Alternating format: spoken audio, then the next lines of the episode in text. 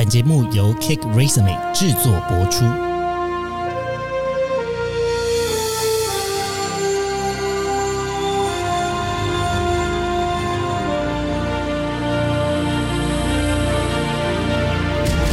欢迎来到职涯探险，我们将固定在每周分享职场与人生的真实现场，图鉴各种职场生活丛林中的经验故事。欢迎来到学长姐姐我问，我们将在这个单元请各位学长姐来回顾你是怎么样获得第一份工作机会，以及当时你有做什么准备的一百个提问。那今天呢，我们邀请到我们的第一个来宾是 Mike，Hi，Hello，听众朋友，大家好，我是 Mike。哎，Mike，你之前念的科系是什么科系啊？好，呃，我之前在大学是台大的国际企业学系，也简称国企系。哇，台大国企，感觉是一个人生胜利组的科系。哎、其实其实也还好，我觉得你在那个社群里面就不会觉得自己是人生胜利组。哎，通常人生胜利组的人自己都会说自己不是胜利，但是在其他眼里看起来蛮厉害的。呃，好，我先暂时接受。好了好了，那我们今天呢，其实呃，在这个系列单元里面还是有一个主题啦。这个主题呢是我要如何进去这个跨国公司的 MA。那 MA 呢，其实它的中文其实就是这个储备干部、没错，精英储备干部。哎、没有精英，好，也可以是精英，但是我们不会特别强调这是精英。我有 有精英的话，就有 elite 的一啦。好，那储备干部呢？诶，什么叫储备干部啊？因为好像它不是只有在就是企业行号中出现，其实各式各样的都会讲叫储备干部。那他到底在做什么？好，OK，呃，我先从呃，我从两个层面来呃介绍储备干部，我认知的储备干部。首先是从呃企业端，那呃其实储备干部并不是这两年两三年才有的名词，其实在早在可能十几年前就有，当然现在的机会是越来越多了。那从企业的角度，其实储备干部就是一个基于呃企业长远的一个。呃，策略规划所产生出来的人才培育计划，那这个培、那这个培育计划当然也包含了就是招募或者是后续的呃，比如说 rotation 或者是一些相关的培训。哦对，哎，那这样听起来其实就有一点，就是现在企业很盛行的，就是 ESG 里面的其中一环，在人才的培育上面是也是一个永续经营的观念，才会有储备干部这样子的位置出现。对，没有错。那呃，我第二个层面是从呃个人的角度，因为现在其实储备干部重要的其实是能够招募一些年轻有为的新鲜人。那作为一个新鲜人来讲，过往在储备干部的一些资料的统计上面，确实。呃，有发现到储备干部在整个薪酬，还有在呃社会资源，应该说企业资源的一些获取上，都会是相对一般的正职来讲更加的优越的，所以算是在整个企业中能够呃赢在起跑点的，对新鲜人来讲是一个这样子的位置。你讲的好保守哦，在薪水上面应该预计是五万以上起跳吧？呃，对，甚至我们观察到一些啊。呃比较知名的企业，其实在呃新鲜人的第一年工作就有机会得到百万的年薪。哦，没错，哇，那是不是要考虑一下？对如果人生可以重来，我觉得 MA 可能会是当时的我是蛮想要选择的一个起点。是的。对，这边先岔题讲我自己的人生故事，就当初选择航空业是因为觉得说航空业的起薪比较高，是结果呢？这样直白一点是呃确实是啦，啊就是是如果真的就是你是空服员的话，那你的飞行的时数够高的话，也是有个五六万的配啦。但如果你真的要到到年薪百万的话，你可能要飞得非常努力，哦，了解，才有办法擦到边边。但啊新鲜人可能真的相较比较困难。是是是，嗯，回到储备干部的这个职位来讨论，在里面呢，他是不是会受很多样的训练？因为刚刚有提到轮调嘛，对。那他的训练会是什么？或者是在这个工作上面，因为嗯，他可能要接触到的，我想象中他的职能可能会非常广泛。那到底什么样子的专业的职能，或者是什么样子的技能，才有办法去应征这个 MA 呢？好，那我首先我先分享自己的经验。那我在呃，我现在在 Cake Resume 服务。那在加入 Cake Resume 之前，我是在呃中国的一个消费性电子，也是手机厂啊，担任 MA。那呃，很幸运的，那是呃前公司的第一届的 MA 储备干部啊，没错没错。那呃，我大概分享一下整个 MA 计划包含的内容。那呃，说真的，其实当初计划的整体培训期应该是大概六到八个月。那但是因为公司的扩张非常迅速，所以实际上我在储备干部计划大概大概四个月左右，我就被呃丢到海外了。哇，对，这么快？没错，就是。刚进入呃职场懵懵懂懂就被丢到海外，那呃我大概也分享一下这四个月的一些培训的内容。那刚刚 Henry 有提到就是会有呃轮调，所以我们在啊这四个月中间呃包含了到呃手机的门店去做销售，包含了到啊就是售后服务相关的部门去体验啊整个。手机坏掉应该怎么做保修？那或者是呢，到啊担任业务，到手机的通讯行啊去打照面、打关系，或者是做陈列辅助，这些都是在轮调的内容里面。嗯，所以 M A 感觉像是一个各各个部门的一个近距离的观察员，也是实作员的角色。嗯，没错，因为因为其实，在一般的大企业呢，假设你要能够处理到各种方向，你可能要当到非常高的职位。对对对，其实有点像是企业的速成班。对对，但它的好处就是在还没有很有社会历练的情况下，你也可以在 M A 的这个角色上面去跟各个。领域跟各个部门的前辈先了解一下现行的现况是什么，是，然后再从中呢看看有没有呃可以比较是一条龙或是系统式的一些想法可以提出。没错，没错。哦，那这样子的话，你们嗯，就是那个时候有设定一个目标吗？比如说，那在经过这个训练完之后，大家有有一个什么分类帽仪式？选择你要进去哪一个部门，或者是你们会有一个是这是 final exam，就是会有个期末考，决定大家有没有 pass 这样子的训练吗？好，当然是有的。那啊，因为我在加入这个计划之前，哦，在面试的过程，我其实大概就知道会有这个机会派到海外，派驻到海外。是。那我们会了解到，在加入的这些 MA 的成员中，会大概挑选一半的人能够外派。那在这个四个月过程中，其实就是透过部门的轮调，然后透透过跟啊前辈的一些交流，大概形塑自己未来如果有机会到海外工作，会想要在哪个部门。那以我自己的例子来说，我当初对于啊培训这块是非常有兴趣的，所以啊确实到最后我派到俄罗斯之后，一开始的工作我也会是以啊所谓产品的培训啊或者是人员的培训为最主要的工作内容。哦，培训哦，当时你就对于这 HR function 是非常明确的想要去做吗？嗯，对，但是在消费性电子里面的培训，它可能更偏向是啊。产品相关的培训，哦，对对对，所以会比较会像是接触到门店的一些店员，然后对他们灌输或者是传达一些，就是产品知识的教学，没错。然后这个产品要怎么去 deliver，要怎么去呃分享这个产品会最有效，或者是最能够帮助到这个产品的销售。对，没错没错。那也是透过这四个月左右的一个培训期，那我在之中摸索了各个 function 的内容，然后挑选到觉得说，哎，我做起来最顺手或最有心得。的部门，然后最后就成功的加入。了解，哎，那当时的 M A 还有没有其他的选项呢？或是你的其他这个 M A 的同学们，他们还有其他人走向哪个哪一种领域或是角色的位置啊？嗯，好啊，都有。那以消费性电子来讲，我们当时候有分到不同的部门，比如说有走向产品相关的，就是产品纯产品相关，没错没错。那或者是走向零售相关，比如说在门店你看到的各样的陈列物的制作。陈列物这个呃，它有包含通路的开发吗？还是没有？它就是只有在这个你们自己铺的这个电路而已。嗯，我们当时候是不包含开发通路的开发。哦哦哦，对对，了解了解。好，那这个是。呃，做零售的，对零售相关的，突然有点心虚。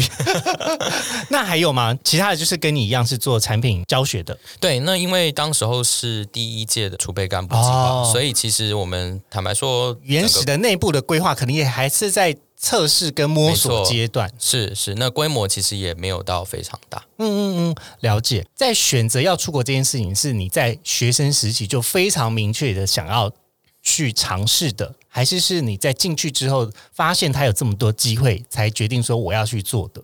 啊、因为我从国际系毕业，那国际企业很自然就会觉得说，哎，我感觉要从跨国企业出手哦，或者是加入跨国企业会是一个比较好的选择。所以啊、呃其实，在大学就大致有这种，如果有机会，我能够到海外去发展的这样的想法。嗯，对所以简单来说，其实大学的氛围有点促成你对于去海外工作或是加入跨国企业，变成是一种如果有就可以去，就应该要去追求的这样子的氛围。对，没错。那尤其是像呃台大的管院啊、呃其实大概到大三、大四有非常多的伙伴同学们都会到海外。那我自己也不例外，我自己在大四的时候，我到啊、呃北京交换，所以也认识了非常多中国优秀的青年。那这个其实也间接的影响到我在职涯上面，尤其是第一份工作的一些选择。嗯，哎，当时你们在系上或是在校有没有就是那种像是交换出国的机会，又或者是安排企业实习的这种机会呢？其实都有，所以其实对作为一个呃商学院的学生，其实我们都会去多方尝试。那刚刚有提到我自己有到北京去做交换，那在大学包含大三跟大四，我都有到不同的快速消费品的外商去做实习，所以其实它是一个很长的啊、呃探索的一个过程。你觉得透过这样子了解的历程，帮助你学会了什么？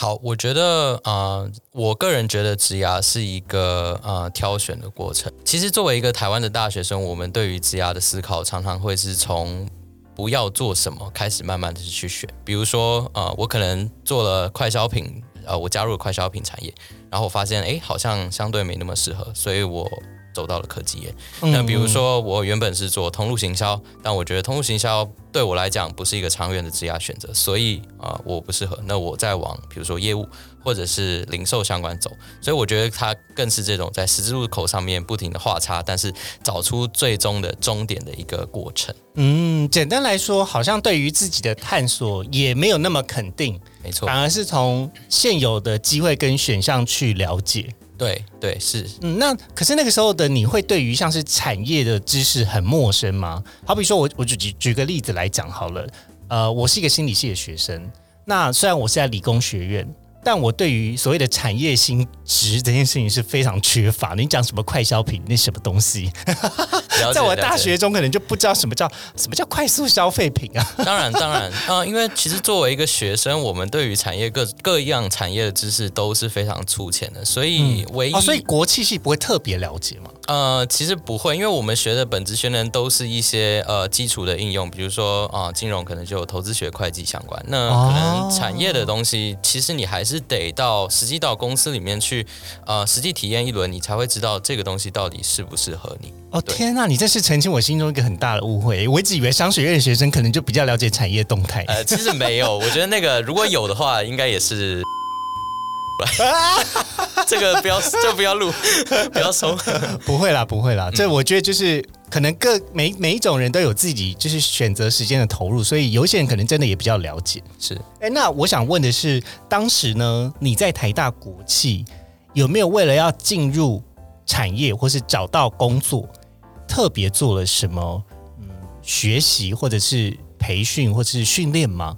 嗯，好，呃，这个就谈到了加入一间公司你所要做的一些准备。那么，呃，以我最一开始其实蛮向往在 FMCG，就是快速消费品这个产业所做、做实习，所以呃，在整体的嗯，就是面试的准备上面呢，除了当然是对自己的呃在学生时代的一些呃工作。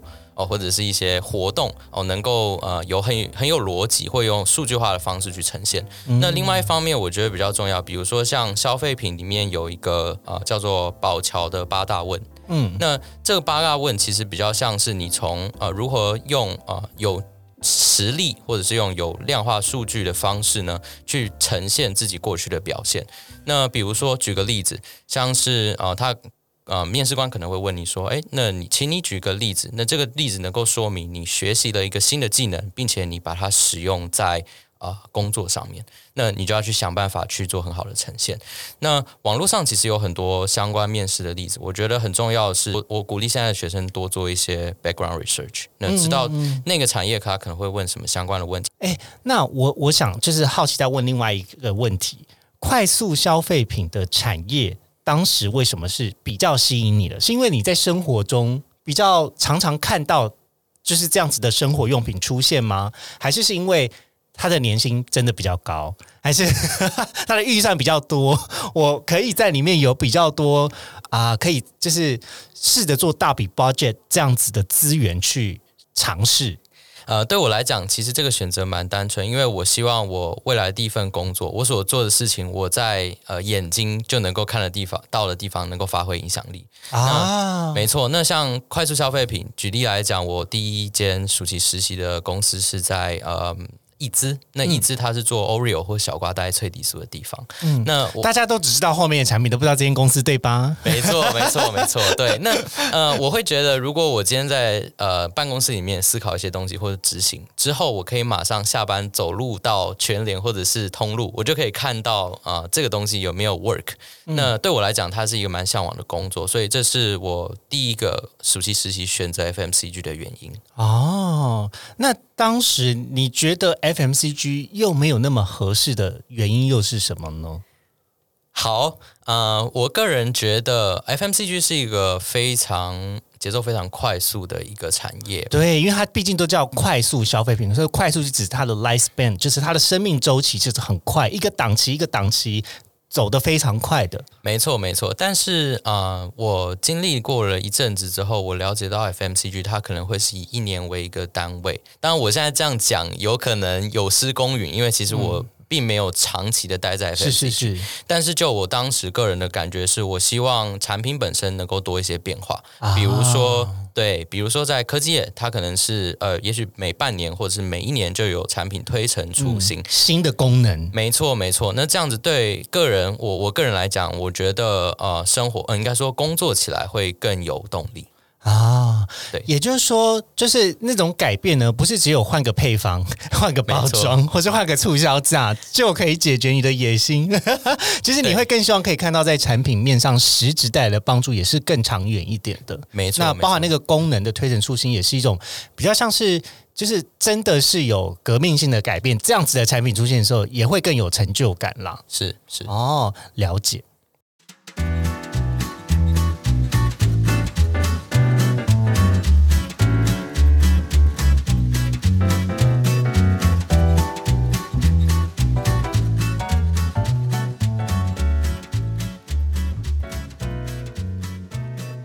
在选择要做这个 M A 的应征的时候，因为我相信有很多同学们或是就是听众们，你在找第一份工作的时候，其实是非常彷徨的，你根本不知道那个 J D 上面写什么，写什么鬼。对 对，你你是怎么样准备进去 M A 的？你怎么准备进去的？好，我觉得我们可以从啊企业端，应该说从一个 recruiter 或 HR 伙伴的角度来思考这个问题。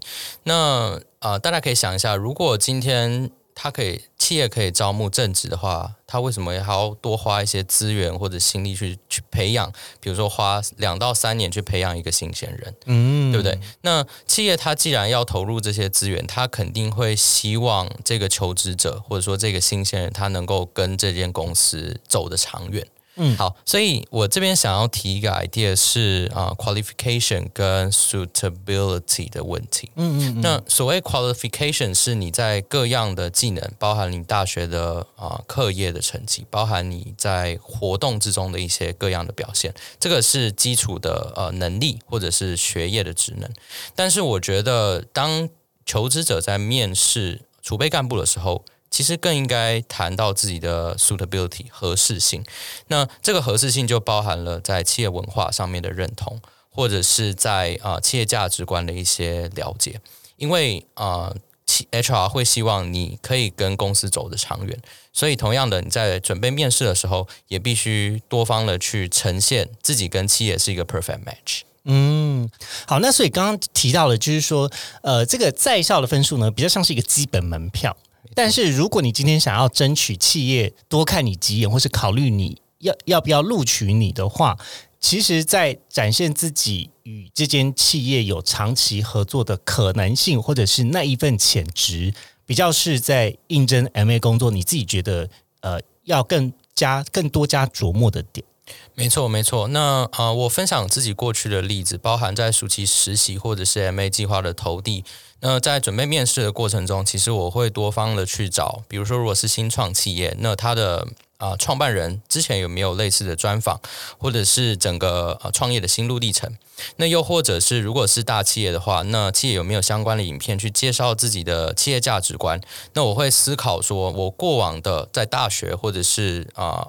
在啊校园之外的一些活动中，我有没有展现这样的企业价值？那目的其实就是帮助 HR 去了解你的合适性。嗯，那我觉得刚刚 Mike 提到一个非常重要的点是，有没有去展现这样子的核心价值？我觉得这就我自己的个人经验啊，其实我看到很多面试者蛮可惜的点是。他只会讲到我认同这个核心价值，可是通常认同就大家都认同啊，大家出现在这个场合，然后说我不认同吗？也比较少啊。对，可是真的要能够从大家的故事中听到展现核心价值，哦，这样子就很稀少。没错，如果你能够从你的经验中找到一个这样子的例子，那绝对是一个非常有利的选择。哇，这这个真的是选的真棒。没错，没错。好，那那个时候在应征 MA 的时候。呃，你你觉得参加的人多吗？那你的 competitors，你的竞争者多吗？呃，坦白说，我其实不清楚到底终究有多少。那也是啦，面试可能也不见得都是海选。对，没错。那当然，我们可以以在比如说在 K Resume 我们啊服务的企业里面，其实呃。以这几年来讲，大的外商可能都会有上百个投递，所以其实竞争是非常激烈的。所以一样是回来讲说，啊，HR 在这么多优秀的履历里面，他如何去选中你？呃，除了刚刚谈到这些基本的职能或学业以外，还是回我个人还觉得还是要回到你跟这一间企业它的痛调，或者是所谓的企业核心价值观有没有 match？嗯。哎，那他们的面试就除了面试之外，会不会有像是笔试的考试？一般来说，就我个人的经验，大概都至少会有两轮。那可能也许第一轮是 HR 的伙伴，那第二轮也许是啊直属主管。其实跟大致啊正职的面试，我个人觉得没有差太多。那比较不一样的，可能会是有一些企业会做一些 online assessment，嗯嗯，比如说一些啊就是电脑的事情测验，嗯嗯，那也许会有一些。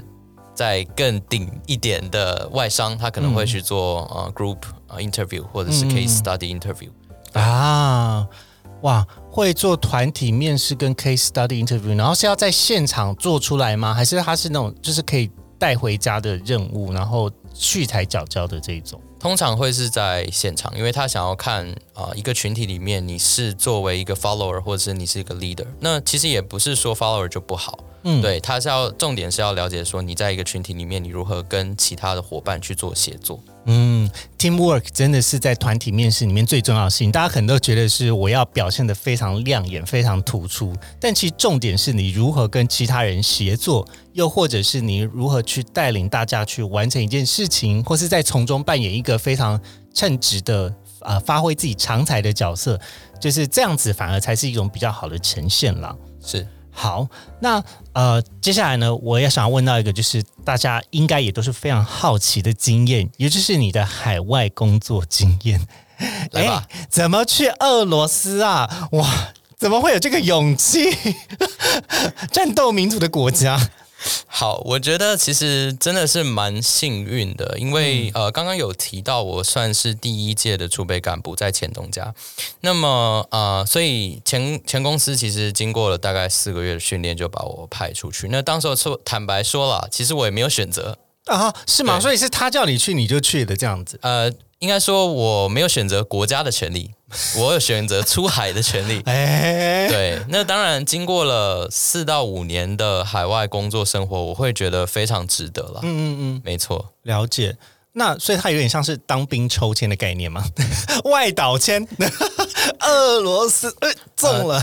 当然，当然还是有呃，当然还是有一定的就是。呃，公司对你的观察，然后还有合适性的一些评估，是啦，是啦，没错。我刚才比较是娱乐化，就是呈现那个结果。但我意思是说，好啦，反正就是出国这件事情，说实在，大家也不要觉得想太想太爽，因为老实说，你出国是去工作的，没错，你不是去度假的，没错。那就算你去个很想度假的国家，你天天都要上班，你还是觉得你很会，你很想抱怨。对，没错，没错。我举个例子哦，就是像我以前进入航空业，我觉得哇，每天看到飞机好开心哦，每天可以搭飞机，好像在出国。后来你就觉得说，我才不要看到飞机的东西，我再也不要。我看到高铁我就觉得可怕，我看到运输工具我就觉得想吐。交通工具恐慌症，大概就是这样。好，所以大家这个进来工作之后，反而可能会有一些生活上改观啦。好啦，但回到这个出国经验，嗯，你觉得那边有没有带给你？比较大的，像是呃文化冲击啊，又或者是在你的公司里面，你会体会到，比如说呃，就是不同国家的人对于做事的呃态度啊，或者是有发生什么样子的事情吗？好，我觉得。非常多故事可以分享。那我先介绍一下我自己的呃工作。那首先我是刚刚有提到负责培训。那我的主管呢都是中国人，嗯啊，然后我的前面也有经历过呃带一个小的团队，那里面都是俄国人，所以我有点像是夹在中国跟俄国这两个非常 tough 的民族中间的一个台湾人。你简直就是里面的这个万里长城，没错。好，对对，没错。那呃，我觉得文化的体验其实非常的深刻。我举个例子，那像呃，俄罗斯大家都知道，这是一个全世界最大的一个国家。嗯，那地理上的呃大会影响到整个资讯传递的一个速度。哦，那比如说像在台湾，可能呃你走个路就走到楼下就有 Seven Eleven，或者是你可能购物的话到处都有，或者是线上购物很方便。但是在俄罗斯的话，啊，因为地太大，所以它整个商业模式都非常的复杂，那也间接会影响到我们在任何商业活动执行的效率。哦，所以商业模式在俄罗斯会有非常不一样的样态吗？对，没错。比如说以你手机来说，它会有什么样子的差别吗？好，比如说在零售这一块，我们如果说要上一些新品的话，我们会期待啊，在通路能够在同一天能够马上有很好的哦，对啊，在台湾同一天上市这种感觉合情合理，就是大家都会觉得这是 common sense。对，那 没错，或者是一些比如说线下的广告，它可以很快的就是在各个城市能够多点开花，但这件事情在俄罗斯会会执行上会非常困难，因为地理就是疆域太大啊。包含你的货要到店家，然后就是那个铺货的这件事情，其实会比大家想象中的困难吧？没错，没错，对。那这个是从啊地理层面的一个算是 culture shock。嗯嗯。那第二个的话是我觉得很有趣，是文化上的 culture shock。嗯。文化的 culture shock，文化就是 culture shock。对对，好像融词最次。那呃，举个例子，像俄国人的话，我想应该是我侧面观察，是因为。呃，东正教的影响，我觉得其实俄国人还蛮宿命论的。什么意思？等一下，我觉得要先解释两个词，一个是东正教，第二个是宿命论。来，东正教怎么了？没有好，我没有啦，因为可能会有一些人不是那么理解宗教这件，它到底传递了什么，或是你一句话来讲，东正教的那个影响力是什么？好，我觉得东正教的影响力就是他们会觉得任何事情都是上帝为你安排的。啊，那当然这不是坏事，但是如果在工作上面就会产生一个情况是，哎，如果我们业绩差了，为什么？哦，老天安排的，没错，it is what it is，哇，就是这样，他就是成了，所以我也不知道我该怎么办。啊，真的，就机器今天 shut down 啊，sorry，就是没有乖乖，对，就是这个，这个是这个概念，就是哦，一切都是大自然这个这个世界。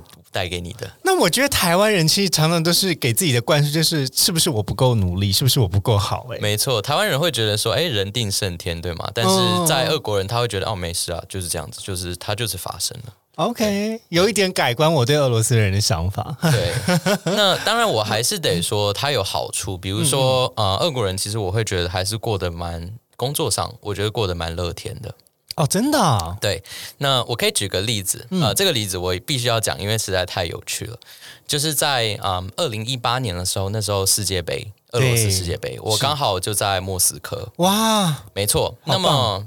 那么当时很巧是十六强的时候，西班牙踢俄罗斯，嗯，踢到点球大战，就是最后加时，最后要加分赛、计分赛的那个时候，没错，就是点球大战的时候。然后那个时候我很巧，我就在飞机的跑道上准备回台湾，刚好休假啊。对，那如果在台湾或在亚洲区域的话，我们应该是正常起飞。对，对，但是在呃，在 在俄罗斯呢，停飞吗？停飞，不可能呢！我们整架飞机就整个停在安安稳稳的停在跑道上面。Wait a minute，等一下，那那个机长广播什么？那个空服员广播什么？他没有广播，但是我看到的是我旁边左右的伙伴，大家每个人都在拿手机，都在看那个点球。哎，对。然后很很有趣，然后最后点球踢进去，俄罗斯晋级淘汰了西班牙之后，大家就一阵欢呼，然后一阵欢呼之后。大概一分钟左右，飞机就起飞了。哦，不是，大家高喊西班牙 哦，不，哦不，这是一个最近的时事梗，那个是韩文，那是韩文，我知道，我听过，那是韩文。哎哎，好酷哦！要是以前我们在航空业，我们是很担心飞机会误点，甚至会影响你的考机的耶。没错，但想不到在大家这个热爱足球的程度，居然让飞机。延迟起飞，但也有可能是乘客需求啦。对，就是大家都想说，我要我不要错过这么精彩的比赛，所以你们可以晚一点起飞吗？没错，或许对。哎，但这个经验真的是也是蛮特别的。没错。好，那呃，除此之外，还有就是跟中国人的相处嘛？哎，那中国人他们的工作风格跟态度又有什么不同吗？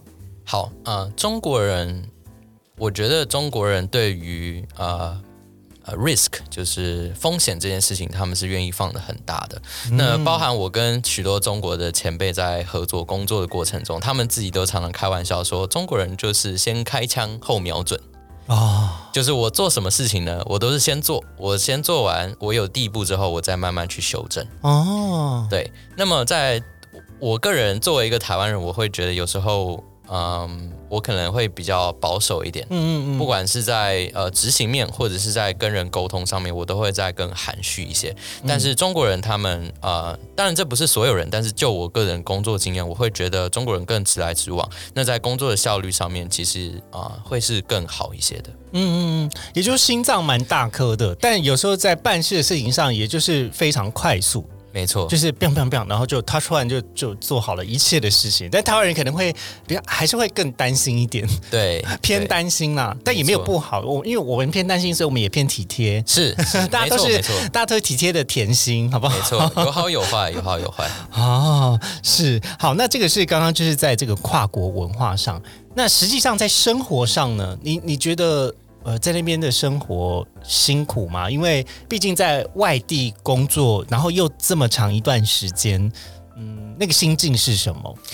好，我觉得我在俄罗斯这快要五年的时间，其实过得相对比较不容易。嗯，那比较不比较不容易的原因是啊，头两年其实我们都在啊一个创业的算是摸索的一个过程。因为我们不了解当地市场，所以我们在慢慢的摸索啊。当时的时空背景是，其实你们公司也还没有那么熟悉这个国家的，就是要怎么样进军这个市场。你算是先锋就对了。呃，对我和几个前辈比较有经验的前辈一起到当地去，算是开拓市场，从零开始。哇，这个很厉害呀！你简直就是哥伦布。你们公司的你们公司的哥伦布啦，呃，对，不要把我自己放那么大，我当时候其实就是一个储备干部，对，但是这这这很厉害耶，进去一个全新的市场，我觉得还蛮棒的。对，那在大概两年的摸索，好不容易有一个呃比较清晰的轮廓之后呢，就遇到疫情。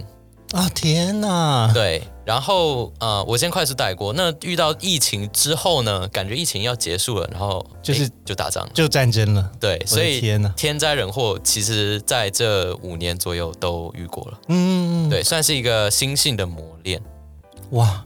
你用一句话新鲜的磨练，你这边过的是僧侣般的生活吗？没有啦，其实还是有很多嗯，就是还还不错的体验，比如说旅游上的体验或跨文化的体验。那整体来讲，从我个人生涯的角度来讲，它也是一个很大的成长。那只是在当下呢，确实也经历了呃疫情，也经历了乌俄战争的一些挑战。嗯嗯嗯。好，那刚刚有大概聊了一下，就是关于这个文化跟跨国工作的一些经验，我们还是再带回来到这个。职涯上面来讲啦，诶，其实你在选择 M A 的这个这一条路上，你有想过之后要做什么吗？然后，呃，可能因为像刚刚当初好像比较像是在企业中去决定你要去前进的方向，不是企业给你的选择，倒不是你真的自己有什么样子的选择。但如果有选择的话，你自己的安排可能会是什么？就是 M A 的下一步会是什么呢？好啊，我在加入 MA 计划，我其实当初的心态有点像是在大学大一的时候参加部分系，因为对我来讲，目的很呃很简单，就是我希望透过实作去摸索自己生涯的路径。那很幸运的是，我有遇到呃很优秀的前辈，所以我很快的在。短暂刚刚提到四个月左右，马上就摸索到，哎，我真的感到热忱的，就是所谓的培训。那当然，我可以再多分享一点。我后来在俄罗斯，除了培训之外，我后来慢慢的加入一些产品的工作。那最后到一些相对于相对是有点像策略管理相关的一个工作这样子。那这个路径其实不会是我在加入 MA 的时候就已经完整的思考好的。对，但是我觉得他就是透过一个一连串的选择跟摸索，慢慢去规划、勾勒出来的一个职涯路径。嗯，如果说要给一句话给现在还是学生的大家，或者是还是学生的你的话，你会想要跟他分享什么吗？如果要给新鲜人一句话的建议，我会啊鼓励大家勇于尝试。呃，因为你可以看到市市面上面非常优秀的企业家，我相信他们在呃，比如说大学毕业的时候，他们也。不一定有那么明确的呃职涯路径的规划，很多事情也是在啊不停的选择之中或不停的尝试中，慢慢去呃画出来的的的的一个图像。嗯，了解。呃，所以其实我我相信有很多学生，因为我这边也听到蛮多学生的困扰，其实是他也不知道自己能够做什么，倒不是说他对于未来。的想象这件事情，他是没有想象。其实我觉得现在大家大家的选择非常之多，但其实就是也担心自己不知道合不合适，也不知道怎么办的情况下，就把自己给局限住了。但这个时候就有点像是 Mike 讲，就是你要去试了才会知道。是，事实上你不会因为你一直想。然后你就变成哲学家，没错 没错，你就不是一个实践家，但是你要你要去试着做做看，才会有一些结果啦。对对对，那我有一个很好的朋友说，有有跟我有一天聊到的时候，他有提到，就是啊，你可以去思考，就是你在做什么事情的时候，你的眼睛会有光。嗯，当你眼睛有光的时候，不论这件事情是不是世人就社会赋予它很高价值的事情，但如果你眼睛有光，你就要去追随它。嗯，对，所以这个就是 也算是一个小分享。下次大家如果有计划，可以问一下你旁边人说：“哎，你觉得我眼睛有光吗？” 没错，或者自己照个镜子。你觉得我在上班的时候眼睛有发亮吗？没有，是不是表示我？对对。好了，真是太有趣。好，那我想要问 Mike 的就是，你还会有考虑想要继续做 Product Marketing 的工作吗？跟呃，就是在这个领域的方向，你还会想要继续推进吗？好，我觉得 product marketing 是一个很有趣的职位。那在我前公司，它其实是一个蛮策略性的职位。所谓策略性，是我大概可以分享它从啊三个层面去做呃规划跟执行。那首先的话，是你需要去了解市场的动态，包含了大环境，包含了社会，包含了啊竞品在做哪些事情。那第二个部分的话，是你非常需要非常啊紧密的去关注国际情势，比如说疫情啊，如果深圳封港了。那对不对？那会影响到你啊整个运输的过程。那比如说乌俄战争，波音可能制裁了，那飞机飞不了，那也会影响到你的呃商业活动啊。了解国际形势会是一个非常重要的一个技能。那最后的话，就会是在啊团队的执行力上，因为啊 product marketing manager 或 product marketing，他会非常强调你跨部门的协作。包含了和行销团队、包含和业务团队、生活之售后团队等等不同财务啊人资不同的团队的协作，所以这一块的话，我觉得它会是一个蛮复杂的工作。回到刚刚 Henry 的这个问题，我会觉得 Program Marketing 它其实是一个资讯的转译站，因为你每天会收到各样各式各样的讯息，你要尝试转译给呃其他相关的受众。那我觉得这个技能其实会是你不论在哪一个企业的哪一个职位都会需要的，所以我觉得它是一个很值得啊发展的一块个人层面，它是一个很值得发展的领域。嗯，对我来讲，它也是一个蛮前端的工作，所以要能够做到这样子的机会也是蛮稀少的。如果是我的话，多少也是蛮向往的。没错。好的，那今天我们这个职涯探险的节目差不多就要先结束在这里了。那如果说呢你喜欢我们的节目内容，那别忘记到 Apple Podcast 给我们五星的好评，或者留言告诉我们对于今天谈论的话题有哪一些是意犹未尽的。那也欢迎追踪我们的 Instagram 小老鼠 at cake resume 的 life 的账号。要跟大家说拜拜啦，大家再见，拜拜，拜拜。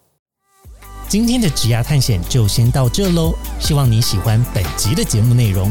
别忘了，请记得在 Apple Podcast、Spotify 给予我们五星的好评，并追踪我们的 Instagram 小老鼠 at cake resume dot life，c a k e r e s u m e 点 l i f e，分享给你周遭的好朋友。